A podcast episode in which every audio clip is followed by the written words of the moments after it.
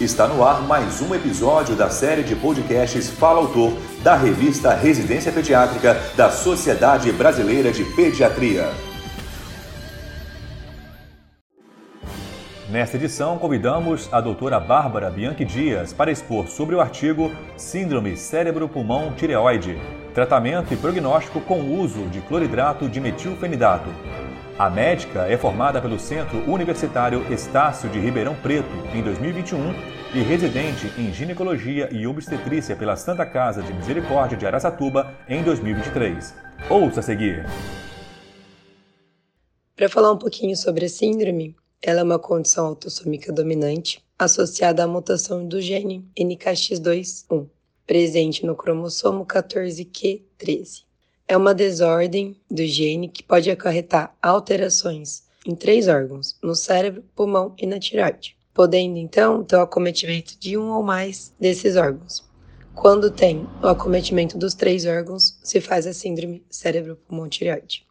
As manifestações neurológicas incluem coreia benigna hereditária, distonia, mioclonia, hipotonia, tics, ataxia e até mesmo atraso no desenvolvimento neuropsicomotor.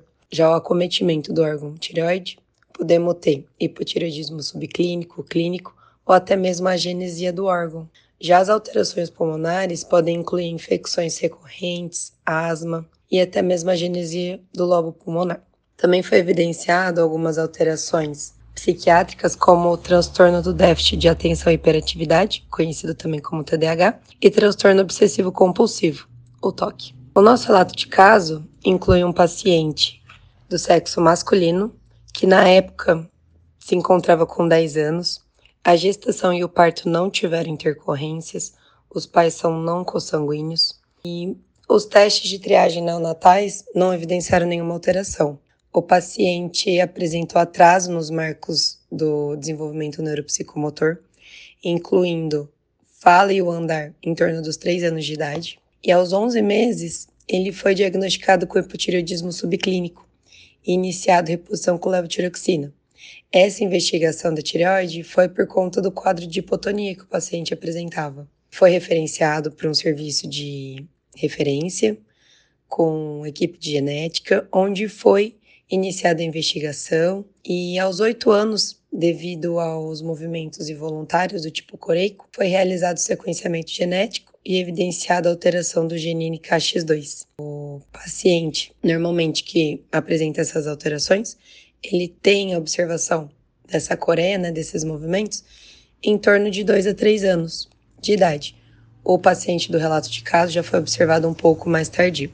O nosso paciente, ele teve também alteração de concentração e por isso foi iniciado o metilfenidato, que é uma medicação que ajuda tanto na concentração quanto na redução de fadiga. Um dos motivos né, que isso pode ter acontecido, que foi evidenciado também em outras pesquisas, em outros artigos, é por conta do aumento da disponibilidade de dopamina extracelular, que poderia fazer então com a redução desses movimentos involuntários que o paciente apresentava, melhorando também a concentração dele.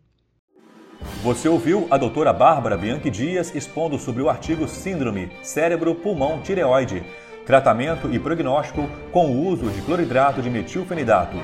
Para ouvir todos os podcasts, acesse a página da revista Residência Pediátrica na internet o endereço é residenciapediatrica.com.br barra mídia barra podcast. Residência Pediátrica, a revista do pediatra.